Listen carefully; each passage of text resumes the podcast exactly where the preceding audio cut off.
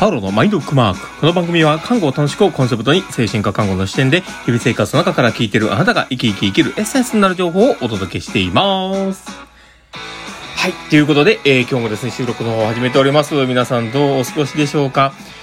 いや、あのーまあ、今日はですね、まあ、土曜日ということで、まあ、ゆっくりしてたんですけど、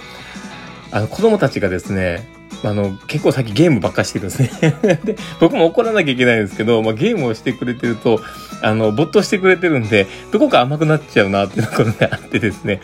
で、しまいにはですね、僕がこう、少しこう、ベッソファーとかにね、こう、ゴロンってなってたら、もうそこにもたれかかりながら、あの、あたかも僕がソファーの一部かのようにされてるという、この状況がね、ちょっと面白くて仕方がないですけど、まあそんな感じですね、今日朝から過ごしておりました。で、えーで、ふとね、思い立って、あ、そういえばやらなきゃいけないことがいっぱいあると思いながら、えー今日途中からですね、夕方頃からやろうかと思って、えーやり始めてはいたんですけど、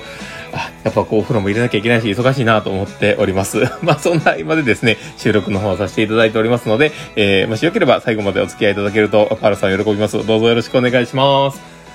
ということで、えー今日はですね、まあ、どんな話をね、しようかなって思っているんですが、えー今日は、やっぱり見える化って大事なんだよっていう話をね、しようかなと思っています。で、えーまあ、なんでこの話なのかという話なんですけどね。で、あの、実は昨日、あの、まあ、新人さんに対する研修がありまして、で、あの、まあ、多分ね、他の事業所でもどんなことをやってるのかわかんないんですけど、うちの新人教育っていうのはすごくがっちりやっててですね。で、入職を入ってからですね、1ヶ月ぐらいは、ほんま1週間に1回ぐらい集合研修みたいなのがあって、えーその、その時に入った同じ同期の方々と一緒に研修を受けるみたいな、そういうのをこうやっています。で、えーやっぱりこうね、訪問看護で行ってると、どうしてもチームがちっちゃくなっていくので、まあそのちっちゃい中で、えーこうやっていくとなると、えーまあそこで入った人っていうのがやっぱりどうしても一人になったりとかするので、同期感がなかったりとか、同じように踏ん張ってる人たちがいるみたいなところがね、なかなか持ちにくかったりするわけですね。だから、あのそういうのも意識してね、あの集合研修っていうのをやったりするんですね。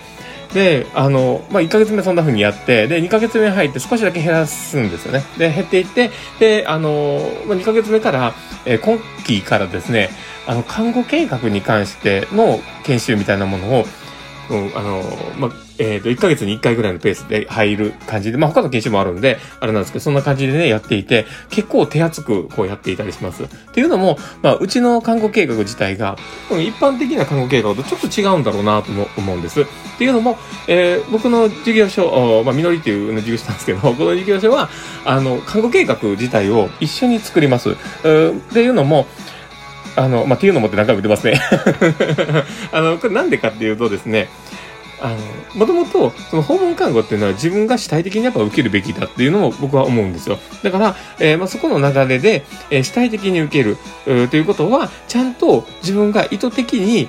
訪問看護を活用するっていうことを考えたら、看護計画も一緒に立てなきゃ意味ないよねって思うわけですよ。で、その、まあ、看護計画を立てるっていうのも、まあ、対話の中からね、いろんなことを引き出しながら、えーそこをこう書き出したりしながら、あ、これで合ってるのかな、こういうことなのかな、どういうことなのかなっていう、こう、すり合わせをやっていったりするわけです。なので、あの、なかなかね、あのーまあ、こうしっくりこないこともやっぱ多いんだと思うんです、新人さんとかもね。だから、えーそれに応じて、えーまあ、この研修を組むみたいなことをやっています。で、その研修を組むっていうのも、あの、僕らの仕事ではあるんですけど、やっぱこうかん考えるんですよね。あの、どう、どういうふうにして学んだらいいのかなっていう。で、えーその中で、あの、こう書き出すこととか、そういったことって、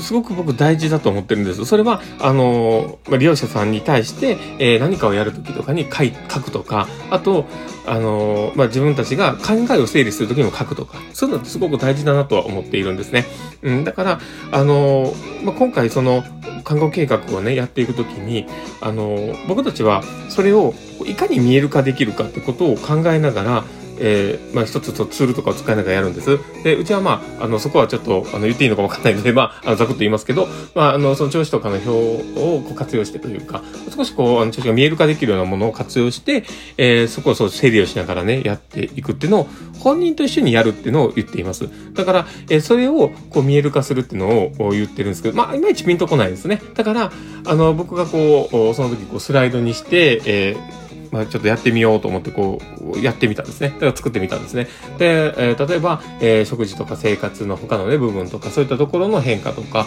えー、そういったことをこう見える化、できるように、ある程度こう、まあ、まあ、ペーパーペシェントじゃないですけど、僕の、あの、まあ、仮想で作ってるところでもあるんですけど、まあ、そこで、えー、まあ、こういう変化があるかなっていうのをこう見ていたときに、やっぱり、あの、書き出していかないと見えない部分っていうのは多いんですよね。だからこう、例えば、食事とかって言ったって、えー、食事が1食から2食になったり、2食から3食になったりするのって、比較的、あの、分かりやすいんですよ。数が増えるし、あの、量の変化なんでね。それって意外と見えやすいんですけど、だけど、それが、例えば食事3食食べてますよって言ってる時に、じゃあそこのことをもう少し深掘りをして本人と共有すると、さらに変化が見えてくるってことがあり得るんですよね。で、それが、まあ、あの、僕たちは結構あの質の変化って言ったりするんですけど、まあ、そういう、えー、質の変化が起こり得るだろうということなんですね。例えば、えー、調理をして毎日自炊してる人が、えー、3食食べてるんだけど、あの、しんどくなってくると、ちょっとお弁当に変わるとか、お弁、まあ、それが、えー、対処として行われているのか、もうそうせざるを得なくて、えー、サインとしてそういう状況になっているのかわからないんですけど、まあ、そういうふうな変化が出るだろうと。で、まあ、そういうことをこう考えていくと、いかにこの、え、何が起こっているのかを見える化して、本人と共有をしていく、その、変化を見える化するっていうことって本当に大事だなと思うんですよね。だから今回自分でも整理をしながら、あ、これを伝えることが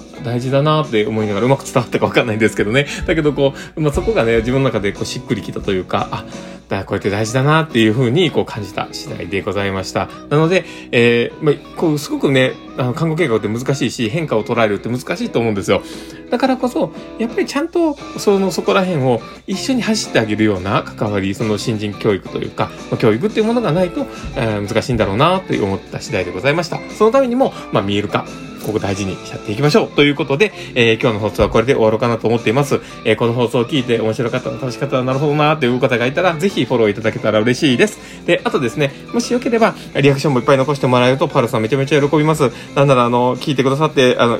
えツイッターなり、あの、えー、スレッズでもいいんですけど、こう、いいねボタンとかね、押してもらえると、え僕はすごく喜びますので、どうぞよろしくお願いします。ということで、今日の放送はこれで終わろうかなと思っております。この放送を聞いたあなたがですね、明日も素敵な一日になりますようにっていうところで、ではまた。